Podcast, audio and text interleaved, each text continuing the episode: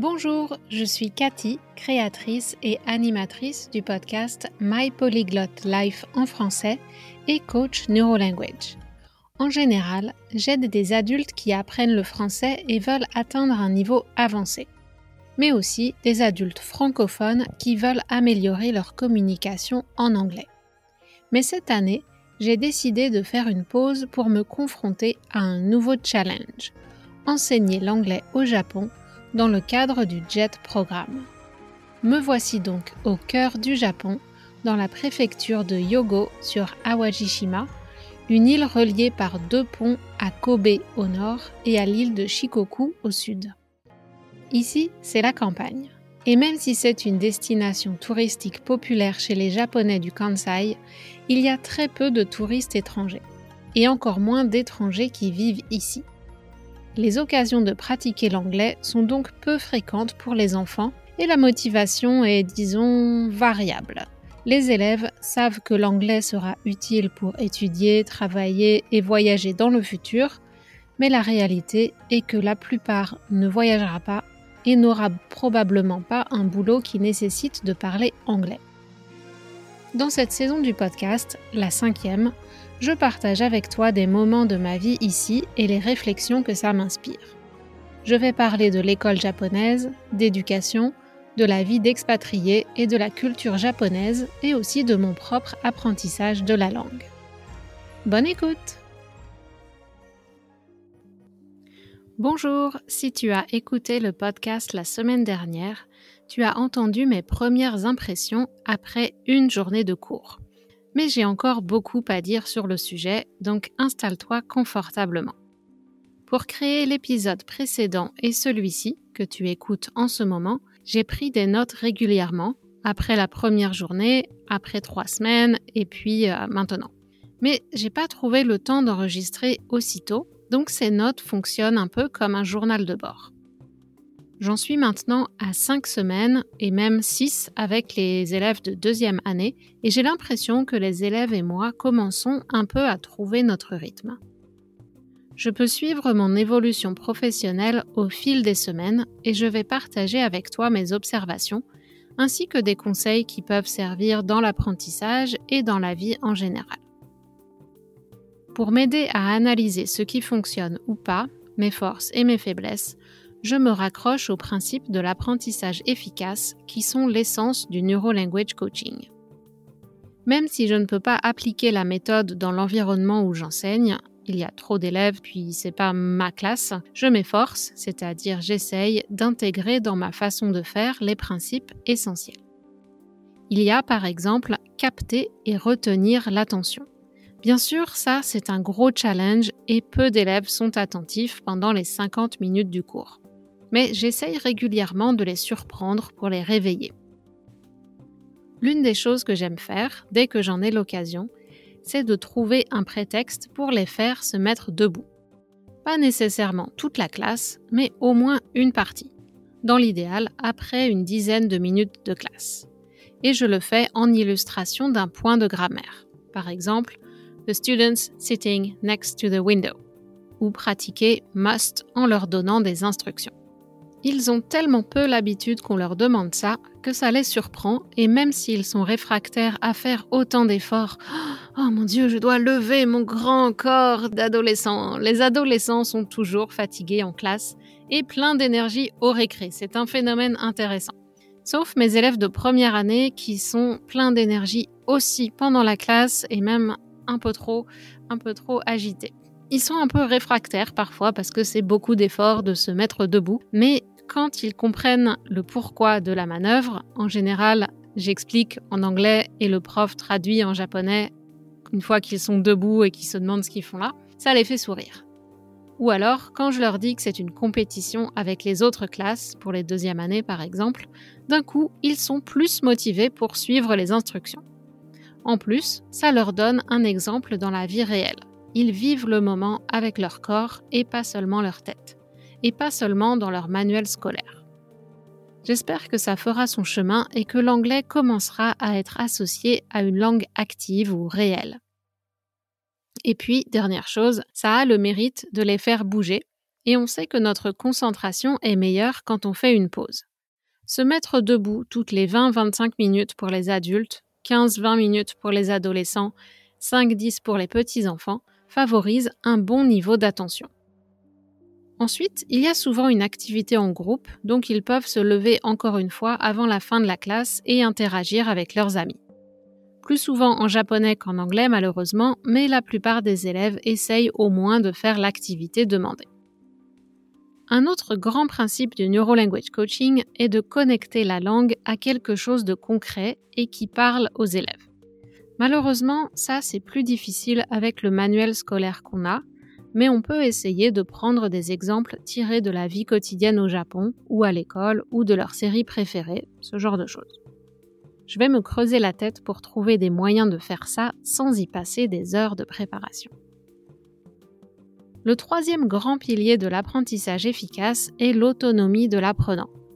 C'est particulièrement pertinent avec des adolescents et malheureusement le modèle traditionnel de l'école va complètement à contre-courant en bridant l'imagination de ces jeunes au lieu de suivre leurs élans pour canaliser leur énergie et leur curiosité d'une façon positive et qui favorise l'apprentissage. Si on parle de choses qui ne les intéressent pas, les ados sont assez binaires. Soit ils s'endorment, soit ils dérangent la classe. Si ça les intéresse, ils peuvent être bruyants aussi, mais au moins ils restent dans le sujet. Ici, je dois avouer que pour l'instant, j'ai fait quelques tentatives, mais pas vraiment couronnées de succès, parce que si les instructions sont trop ouvertes, s'ils ont trop d'autonomie, les élèves ne savent pas quoi faire et j'ai pas forcément le temps de préparer ni la liberté de créer des activités plus intéressantes.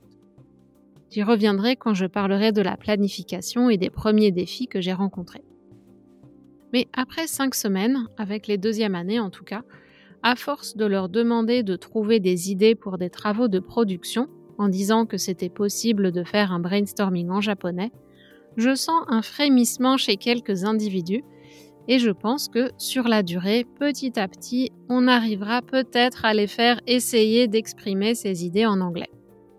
Si toute la classe participe pour aider leurs camarades, que les élèves plus avancés apportent leur contribution, que les élèves en général comprennent que je suis ouverte à leurs propositions et que je suis là pour les aider à essayer des choses, on arrivera peut-être à passer un bon moment ensemble autour de l'anglais mon objectif étant de réduire leur utilisation du japonais pour augmenter leurs tentatives en anglais, correctes ou pas, l'important étant qu'ils et elles essayent. On a beau leur dire en début d'année que l'important c'est d'essayer, que c'est pas grave de faire des erreurs, il faut le démontrer. Au moins pendant les classes avec l'ALT, avec moi. Parce que faites des erreurs, c'est pas grave, et malheureusement une affirmation démentie par l'évaluation au test au moins pendant une heure par semaine, ils ont le droit de faire autant d'erreurs qu'ils veulent et puis on les corrige et on apprend. De plus en plus, je réalise que c'est peut-être ça la clé pour le moment. Passer un bon moment. Mais un bon moment concentré sur l'objectif linguistique, pas juste à jouer un jeu. Donc passer un bon moment, c'est pas forcément avec des jeux, mais quand les élèves sentent que ça m'amuse d'être là, qu'ils peuvent rire de moi, c'est des ados, ça ricane tout le temps, mais qu'ils peuvent aussi rire avec moi, alors l'ambiance est plus détendue. Et de fil en aiguille, si on passe moins de temps à faire la discipline, on pourra passer plus de temps à apprendre. Alors aujourd'hui, j'ai remarqué que le problème parfois, c'est que quand ils rient de moi, qu'ils trouvent que je suis amusante, ils ne sont pas concentrés sur le contenu de la leçon. Juste, ils me regardent, je m'agite, ils trouvent ça drôle, mais ils retirent pas un bénéfice linguistique. Donc, ça, pour les premières années, les plus jeunes, ils sont encore dans cette transition et c'est encore des, bébés. Ils sont encore juste sortis de l'école primaire. Ils ont perdu de vue un petit peu qu'on est là pour apprendre. Un quatrième aspect de l'apprentissage efficace est le besoin de certitude. Comme j'ai expliqué la semaine dernière, j'ai parfois les consignes pour les leçons assez tard, donc pas beaucoup de temps pour planifier. Et avec certains profs, peu de temps pour se coordonner sur le plan de la leçon. Je sais, je vous parle beaucoup des deuxièmes années, mais c'est parce que c'est vraiment un cas spécial? Entre les élèves indisciplinés, le vieux prof qui s'en fiche et la prof débordée qui court partout et n'a pas le temps, c'est le plus challengeant et c'est avec ces classes que j'ai le plus d'anecdotes. J'aimerais instaurer un climat le plus favorable possible à l'apprentissage dans mes classes, c'est-à-dire un endroit calme, un plan bien défini, le moins de stress possible, suivre le rythme des apprenants au maximum dans la mesure du possible. Malheureusement, je suis consciente d'avoir déjà fait des faux pas. Comme je débute l'enseignement à l'école, ma planification n'est pas toujours au top, mais ça va de mieux en mieux. En plus, j'ai pas encore compris comment réconcilier le niveau des élèves et les points que je suis censée les aider à pratiquer. Surtout pour les deuxième et troisième années, certains ont beaucoup de retard et donc on est obligé de limiter nos ambitions. Et au début, en tout cas, mes idées d'activité étaient souvent trop ambitieuses, les consignes difficiles à comprendre ou à appliquer. Par exemple, pour un information gap, c'est-à-dire qu'un élève a une feuille avec certaines informations et des blancs à compléter, et un autre élève a le complément d'information. Les élèves doivent se poser des questions pour obtenir l'information. Même quand on fait une activité sur un thème qu'ils pratiquent depuis l'école primaire, What's the weather? It is sunny, rainy, etc. What are you good at? What do you like? Si on ne fournit pas un script que les élèves peuvent lire et juste insérer un ou deux mots qui sont écrits ailleurs, ils sont perdus. Pas tous, bien sûr. Certains et certaines y arrivent sans trop de problèmes, mais pour beaucoup, ça devient un exercice de lecture plus que de communication. Alors peut-être que à l'heure actuelle, ils ont besoin de ça, ils ont besoin de plus de lecture, plus d'exposition avant d'être capables de faire leurs propres phrases mais si ils lisent de façon mécanique sans essayer de comprendre, je suis pas sûre que ça donnera des résultats sur le long terme. Donc pour le moment, je sais pas trop comment euh, gérer ça encore. Alors après une ou deux classes, quand le prof d'anglais japonais comprend l'activité, ça va déjà mieux. On peut ajuster les explications, donner des instructions plus claires en anglais et en japonais si besoin. C'est le problème d'être un débutante dans l'enseignement et de limiter dans ma capacité à expliquer les choses en japonais. Je dois me reposer sur le prof. En même temps, je ne suis qu'assistante, donc je suis censée assister et pas mener une classe. C'est aussi le dilemme de tous les ALT, Assistant Language Teacher, pratiquer les phrases clés du manuel, mais aussi éviter l'ennui, encourager la spontanéité et le challenge personnel et développer leur compréhension orale. La certitude est l'un des ingrédients du mix qui donne un sentiment de sécurité psychologique. Si on sait où on va, ce qu'on fait, on se sent plus tranquille. Je l'ai bien compris après une classe particulièrement difficile. De mon point de vue, parce que pour les élèves, je pense que ça a été, même s'ils ont senti le flottement, ils ont suivi gentiment la classe. Mais je suis pas sûre qu'ils aient appris grand chose pendant la deuxième moitié. J'avoue que je comptais sur le prof japonais pour faire la même chose qu'il avait fait la semaine précédente, mais comme il découvrait lui aussi la leçon, il n'a pas fait ce que j'attendais de lui. Mais heureusement, il est revenu à son modèle habituel dès la deuxième classe, donc on a pu régler ça. En analysant pourquoi cette classe avait été si difficile, j'ai identifié deux causes. Premièrement, mon attitude. Je suis arrivée un peu stressée, peu sûre de moi et de ma leçon, un peu effrayée à l'idée d'enseigner au terrible Ninensei, au terrible deuxième année, et je pense que ça se voyait. D'ailleurs, suite à ça, je me suis mise à adopter la pose de Wonder Woman. Épaules relâchées et en arrière, tête haute, mains sur les hanches, pieds un peu écartés. Quand j'arrive dans la classe, qu'on attend que la classe commence, que la cloche sonne et qu'on fait les salutations, je me mets dans cette position c'est un truc de langage non verbal pour véhiculer une image de confiance, mais qui agit aussi sur l'intérieur. Apparemment, cette pose donne un signal au cerveau qu'il est en position de maîtrise et qu'il n'a pas besoin d'être en mode panique. Donc ça baisse notre niveau de stress et augmente la sensation de confiance en soi. Je te conseille d'essayer avant ta prochaine interaction stressante en français.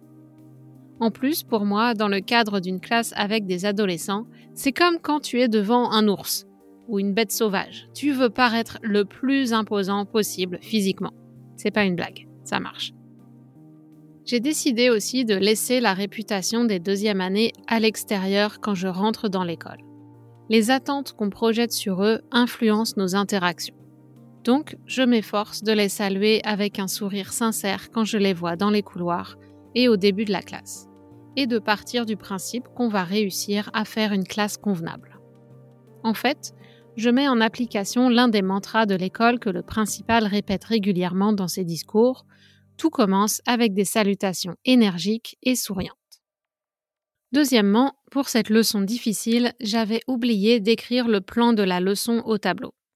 Ça, c'est un truc de base du bon prof, que la majorité des profs japonais font aussi. Si on maîtrise l'attitude et qu'on annonce le plan, on montre déjà dès le début du cours qui a le contrôle et pourquoi on est là, pour apprendre ou pratiquer quelque chose. Bien sûr, il faut maintenir ce schéma pendant la majorité du cours, même quand les élèves essayent de prendre le pouvoir ou se laissent emporter par leur enthousiasme. Avec les deuxièmes années, j'ai deux profs avec lesquels je fais les mêmes leçons en théorie. Mais en réalité, ce sont deux mondes différents. La prof en chef, celle qui me dit de quoi je serai responsable pendant les leçons, est la plus indisponible. Et même pendant la classe, elle est souvent débordée par les problèmes de discipline et l'autre prof, celui qui est proche de la retraite, découvre la leçon le lundi matin juste avant de l'enseigner. La semaine dernière, j'ai essayé d'être plus proactive et de lui expliquer le plan de la leçon le vendredi. Mais ce matin, il est arrivé en disant euh, On fait quoi déjà? J'ai oublié ce que tu m'as dit. Bon, c'est pas grave, tu gères, je te suis. Comme j'ai déjà dit plus tôt, c'est pas folichon, mais au moins on a une classe plus calme et ceux qui veulent étudier peuvent suivre ce qui n'est pas forcément le cas avec l'autre prof. Donc on arrive à avoir un climat qui est plus propice à la concentration que quand c'est le bazar dans la classe. Il me laisse gérer, mais il est là en soutien pour traduire en japonais, s'assurer que tout le monde suit à peu près, et pour reprendre sa phrase préférée, il se débrouille pour que les élèves aient l'impression d'étudier. Je pense que la philosophie profonde de cette phrase est un peu lost in translation, mais si j'ai bien compris, les activités c'est sympa, mais il faut qu'on ait au moins 25-30 minutes de classe selon un modèle très traditionnel, l'école telle qu'on l'a probablement tous et toutes connue. L'autre jour, après la classe difficile et hésitante dont j'ai parlé tout à l'heure, il m'a dit Si c'était moi, je serais plus sévère. J'avoue que sur le coup, je l'ai un peu mal pris, Premièrement, je suis assistante et on nous a dit qu'on n'est pas censé faire la discipline. Deuxièmement, il était dans la classe, il aurait pu faire quelque chose. Troisièmement, chaque prof a son style, donc je suis un peu perdue sur euh, ce que je suis censée faire dans chaque classe. Et quatrièmement, si on avait préparé la classe ensemble, on aurait été un peu mieux coordonnés. Mais suite à ça, je n'ai rien dit, je lui ai demandé comment faisait ma prédécesseur. Il m'a dit She was strong, she knew how to deal with this situation. Elle était forte, elle avait une personnalité forte, elle savait s'y prendre. Il m'a dit ça très gentiment, c'était pas un reproche, mais plus euh, une constatation. Forcément, après plus de 5 ans en poste, elle en avait vu passer des gamins et elle m'a prévenu concernant les deuxièmes années qui pouvaient être difficiles. Mais bon, la leçon que j'ai tirée de cette conversation avec le prof est que je peux me permettre d'être plus directive et si une attitude ne me convient pas, je ne me gêne plus pour interpeller les élèves ou les mettre au pied du mur. Par exemple, en leur demandant de résumer, en japonais, je suis sympa, les consignes qu'ils n'ont visiblement pas écoutées. C'est juste pour leur montrer que certaines choses sont attendues de leur part. Ils veulent pas écouter très bien, mais qu'ils ne dérangent pas la classe. C'est tout ce que je leur demande. Au départ, je voulais éviter ce genre de pratique, de mettre quelqu'un au pied du mur. Je voulais éviter parce que ça peut générer du stress. Mais j'ai changé d'avis. Tout d'abord, c'est pas juste. It's not fair. C'est pas juste pour les élèves qui veulent écouter si la classe est perturbée. Donc, il faut montrer à ces élèves qu'on n'approuve pas les mauvais comportements et qu'on est là pour les soutenir. Ensuite, ce qui génère du stress, c'est la façon dont se passe l'interaction. Si c'est humiliant ou si on crée un sentiment de honte, c'est négatif.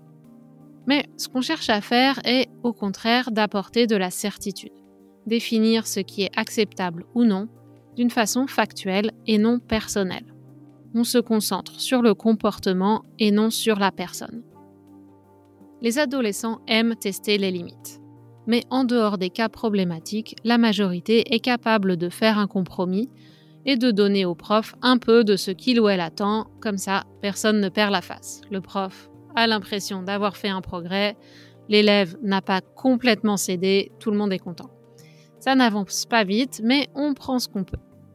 Et hier, miracle, je sais pas ce qui s'est passé, mais en l'absence de la prof habituelle des deuxièmes années, j'ai fait ces deux classes les plus difficiles avec le vieux prof et les élèves se sont plutôt bien comportés. Vraiment inhabituel pour ces classes, j'ai été surprise et je mets ça d'ailleurs sur le compte de, l'effet de surprise pour ces classes. Casser les habitudes, ils ne pouvaient pas reproduire leur schéma habituel en l'absence de la prof, donc j'ai profité de ce flottement. Mais aussi, c'est peut-être notre équipe de choc, Monsieur Maury et moi, qui, euh, avons réussi à euh, faire une leçon qui a capté à peu près leur attention. Pour le coup, c'est lui qui m'assiste, mais on y trouve notre bonheur tous les deux. Alors à sa décharge, la femme prof a les deux classes les plus difficiles parce que le vieux prof ne peut pas ou ne veut pas assurer le niveau d'engagement personnel et d'énergie pour le maintien de la discipline avec ses garçons. Pour vous donner un exemple, l'autre jour, un des garçons s'est couché par terre, puis il a tapé un autre élève et n'arrêtait pas de l'embêter et impossible de mettre fin à son mauvais comportement. Ici, il n'y a pas la possibilité d'envoyer les élèves perturbateurs chez le principal ou en conseil de discipline. Ça ne se fait pas. Je ne dis pas que le conseil de discipline et le principal, c'est efficace avec des cas comme celui-ci. Mais en tout cas, ça permet de décharger les profs et de les soutenir. En plus, ici, c'est un grand gaillard qui peut physiquement tenir tête aux profs.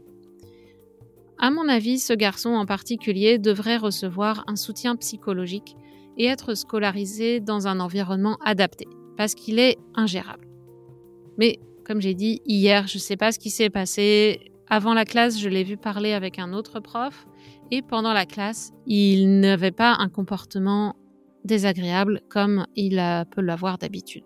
Donc, je ne sais pas ce qui s'est passé. Donc ce garçon est le pire, mais il y a quelques autres cas assez difficiles aussi. En plus, cette prof dont j'ai parlé, c'est une femme assez petite et elle ne dégage pas une grande impression d'assurance. Donc, même si elle est capable d'engueuler les perturbateurs, c'est plutôt l'image de la angry woman et ça perd son impact. Donc, ils prennent l'avantage sur elle. Ça me rappelle un peu mes cours d'anglais avec une certaine prof au collège aussi, ou est-ce que c'était au lycée, je sais plus, mais au collège ou au lycée, euh, dans mes cours d'anglais, la pauvre, elle n'arrivait pas à tenir la classe. Le prof d'allemand non plus n'y arrivait pas, mais la différence, c'est que les élèves dormaient, donc on pouvait suivre le cours. Les adolescents sont impitoyables. Au moindre signe de vulnérabilité, ils en profitent et les stéréotypes de genre font le reste. Il y a des profs femmes qui savent tenir une classe, mais ça ne repose pas sur les mêmes mécanismes qu'une présence masculine. Il y a d'autres stratégies que je suis en train de tester en apprenant sur le tas. J'ai jamais enseigné et encore moins au Japon, donc j'espère que les profs vont comprendre qu'il faut me donner des indications. J'essaye de faire de mon mieux, mais s'ils veulent que je fasse les choses différemment, ils vont devoir me le dire et me le dire clairement. Et s'ils ne me le disent pas, je vais faire ce que je suis en train de faire et tranquillement imposer mon style.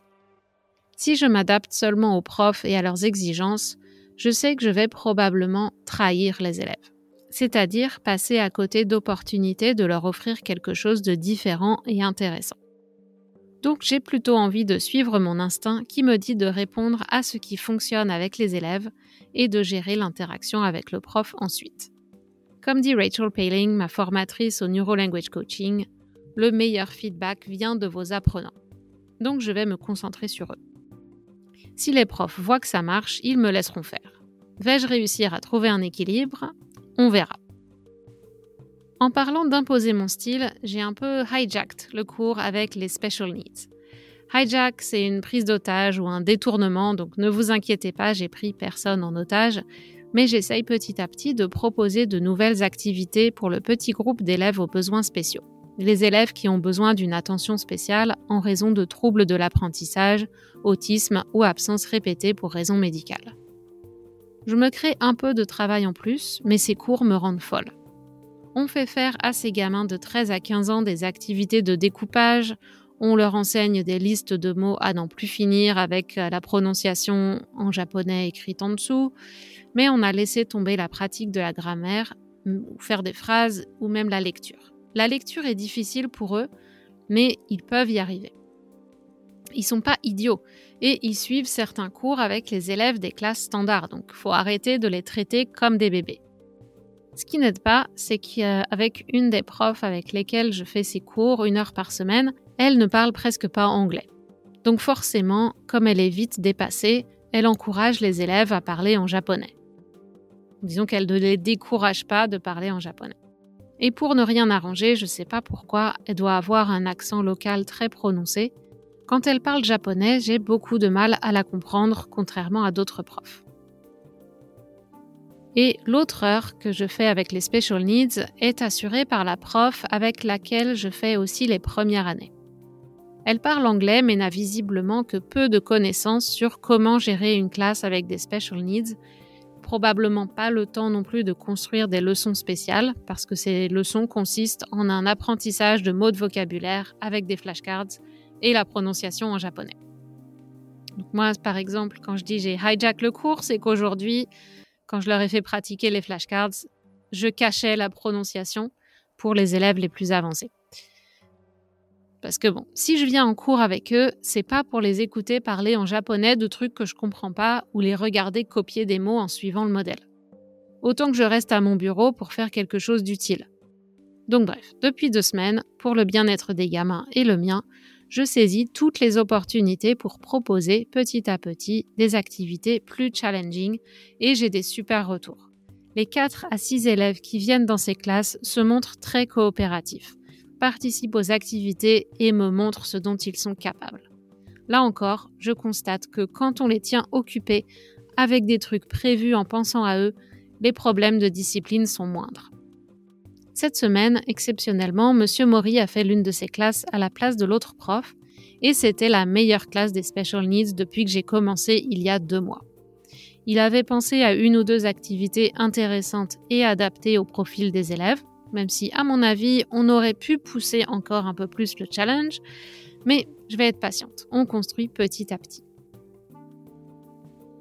En tout cas, dans les classes où il y a des problèmes de discipline, parfois c'est difficile de distinguer entre les élèves qui vraiment ne savent pas, qui ont tellement de retard qu'ils sont perdus, et ceux qui soit savent mais n'essayent pas, sauf si on les pousse et là on se rend compte qu'ils sont pas si nuls que ça, ou ceux qui savent et donc s'en fichent et font autre chose parce qu'ils s'ennuient. J'aimerais tant pouvoir motiver les élèves qui ont les connaissances et qui s'ennuient en leur proposant des activités stimulantes mais dans une classe de 35 à 40, c'est difficile. Alors j'ai écrit ce podcast majoritairement après des journées de cours avec les deuxièmes années, donc ma vision est un peu biaisée, mais c'est là que j'ai le plus de matière. C'est un challenge, mais ça me pousse à me questionner et à essayer de m'améliorer. Quand je fais des cours avec les premières années et troisième années, ça ressemble plus à des classes normales et je dois reconnaître que les petits japonais sont assez fidèles à leur réputation d'élèves disciplinés. Quoique les premières années ont encore besoin d'un peu plus d'éducation à la discipline. Il y en a bien quelques-uns qui dorment, mais la plupart essayent de participer et de faire les activités demandées. Les troisième années, les plus âgés, sont les plus sérieux et la prof qui enseigne ces classes est une prof expérimentée, aimée et respectée par ses élèves. Donc j'ai un rôle moins important. On n'a pas tout à fait le même style, je pense. Enfin, on n'a pas beaucoup enseigné ensemble, donc c'est à voir, mais je respecte son travail. La prof des premières années en est seulement à sa deuxième année d'enseignante permanente, mais on peut voir qu'elle aime les mômes et qu'elle essaye de faire des classes les plus productives possibles. Ses élèves l'apprécient aussi et sont globalement contents de venir en cours d'anglais. Pour moi, c'est plus facile d'être assistante dans ce genre d'environnement, même si je suis parfois un peu déçue de faire la potiche pendant une partie de la leçon si elles ont prévu quelque chose pour lequel elles n'ont pas besoin de moi. Et j'avoue que comme je suis indépendante et habituée à travailler seule, voyager seule, etc., j'aime bien l'idée d'avoir ma classe, même si c'est aussi effrayant et plus de responsabilités et de travail. Les deuxièmes années sont vraiment différents des autres groupes. Les petits japonais disciplinés comme on les imagine sont les premières et troisième années et les terreurs sont les deuxièmes. J'ai vu la différence flagrante la semaine dernière quand toute l'école était rassemblée dans le gymnase pour une euh, présentation sur les catastrophes naturelles, tremblements de terre et leurs conséquences, etc. Tous les élèves étaient dans le même espace. On repérait vraiment beaucoup les deuxièmes années à leur attitude rebelle, garçons et filles. Donc bien sûr, pas tous et pas toutes, mais il y en avait beaucoup plus plus agité, en train de parler, pas du tout en train d'écouter, euh, visiblement, pas en train d'écouter. Les autres n'écoutaient peut-être pas, mais c'était plus discret. Et donc, il y en avait beaucoup plus chez les deuxièmes que les premières et troisièmes années. Est-ce que c'est l'impact combiné des conséquences du confinement, du Covid, de la puberté Peut-être. D'après M. Maury, ces classes n'étaient pas comme ça en première année, ils se sont transformés avec l'arrivée probablement des hormones de l'adolescence. Une autre ALT dans une ville voisine a aussi des deuxièmes années difficiles, mais pas autant que les nôtres. Et d'après elle, ça a peut-être à voir avec le fait que c'est la cohorte dont le passage de quatrième à la cinquième année de primaire a été la plus perturbée. Apparemment, au Japon, c'est en cinquième année qu'ils apprennent beaucoup des règles du savoir-vivre et du vivre ensemble à la japonaise. Mais pour ces élèves, cette transmission a été défaillante et ils ont connu une fin de primaire constamment perturbée par le virus. Ce qui explique aussi peut-être pourquoi les premières années, à mon avis, peuvent développer des problèmes de discipline l'année prochaine, d'après ce que j'ai vu. Ils ont peut-être aussi été perturbés dans leur fin de primaire. Mais ça, on le verra quand ils vont passer le cap de la puberté. Une chose que j'aime dans le style d'enseignement japonais, c'est l'entraide on encourage les élèves à travailler à plusieurs sur un même problème et à se céder, mais les élèves détournent souvent le principe. En effet, ça consiste souvent de se mettre à côté de son copain ou sa copine bonne élève qui donne les bonnes réponses à son camarade sans l'aider à comprendre. Ou alors, il et elle en profitent pour discuter sans faire le travail demandé. Des ados, quoi. Pendant le quiz Kahoot des premières années, projeté au tableau, chaque élève doit répondre sur son iPad. Mais les élèves se criaient littéralement les bonnes réponses en disant jaune, bleu, etc. en japonais, même pas en anglais. ils se disaient la couleur de la case de la bonne réponse, donc aucun intérêt pédagogique. Quoique des petits malins criaient les mauvaises réponses pour faire perdre les autres. Pendant les mini-formations organisées par le JET Programme, on nous a mis en garde, l'activité ne doit pas devenir la leçon. C'est-à-dire que l'activité doit servir un objectif d'apprentissage. On ne fait pas un jeu juste pour le plaisir de jouer. Sachant ça, je suis pas sûre que les Kahoots tels qu'ils sont organisés soient la manière la plus efficace de développer les compétences en communication et l'application des concepts étudiés. Bizarrement, le Kahoot a mieux fonctionné avec les deuxièmes années. Alors que j'appréhendais leur comportement et le bazar dans la classe, ils ont été, dans l'ensemble, agréables et plus à l'écoute. Et les élèves difficiles ont quitté la classe pour vivre leur vie, mais ça, c'est pas mon problème. En tout cas, c'était comme ça dans la classe avec le vieux prof. En fait, je l'aime bien. On commence à trouver notre rythme ensemble avec Monsieur Maury, et les classes sont assez agréables. Je ferai un autre épisode sur le style d'enseignement en général, euh, le katakana English, donc l'anglais prononcé à la japonaise, et puis les autres euh, facettes de l'enseignement ici. Mais pour l'instant, je vais passer à la conclusion. Peut-on vraiment apprendre une langue étrangère dans une classe de 35 à 40 élèves? Je ne pense pas. Pas tout le monde en tout cas. Et surtout pas sans diviser la classe en groupes par niveau et proposer des activités adaptées que ça soit utiliser les élèves plus avancés pour aider ceux qui sont en retard à mieux comprendre, ou bien donner une activité stimulante et en autonomie aux avancés, pendant que le prof passe plus de temps à soutenir les autres. D'autant plus que ce sont deux langues aussi différentes que l'anglais et le japonais. C'est déjà difficile pour des enfants français d'apprendre l'anglais alors que 30 à 50% du vocabulaire de l'anglais a une origine latine, que la syntaxe est similaire et que c'est un pays voisin de la France. Alors imaginez le défi pour des enfants qui vivent à l'autre bout du monde et dont la langue a peu de points communs avec l'anglais. En ce moment, avec les deuxièmes années, on travaille sur must have to, don't have to, must not. C'est un point particulièrement difficile à mémoriser parce que la grammaire japonaise est radicalement différente. Pour faire simple, en japonais, c'est une sorte de double négatif. Par exemple, ce n'est pas possible que tu ne manges pas. You may not not eat. Not eat, no way. Ce qui revient à dire tu dois manger. You must eat. Ça demande une gymnastique mentale que je ne maîtrise pas encore complètement en japonais. Si j'ai le temps de réfléchir, ça peut aller, mais je fais encore des erreurs régulièrement, et pourtant je comprends le principe. Il faut de nombreuses heures de pratique pour automatiser ça, mais la semaine prochaine, on doit déjà changer de chapitre. Il y a aussi le problème de l'orthographe. L'orthographe anglaise est très compliquée. Et qui suis-je, moi, qui suis incapable d'écrire les kanji à la main, pour juger ces gamins qui ont du mal avec l'orthographe en anglais? Franchement, c'est pas simple. Alors quand on leur propose un truc un peu original, les élèves ont l'air de suivre avec plus d'entrain quand ils comprennent ce qu'ils doivent faire, mais le défi le plus grand est de faire comprendre au ou à la prof japonaise qu'une dose appropriée de challenge est une bonne manière d'enseigner aux adolescents.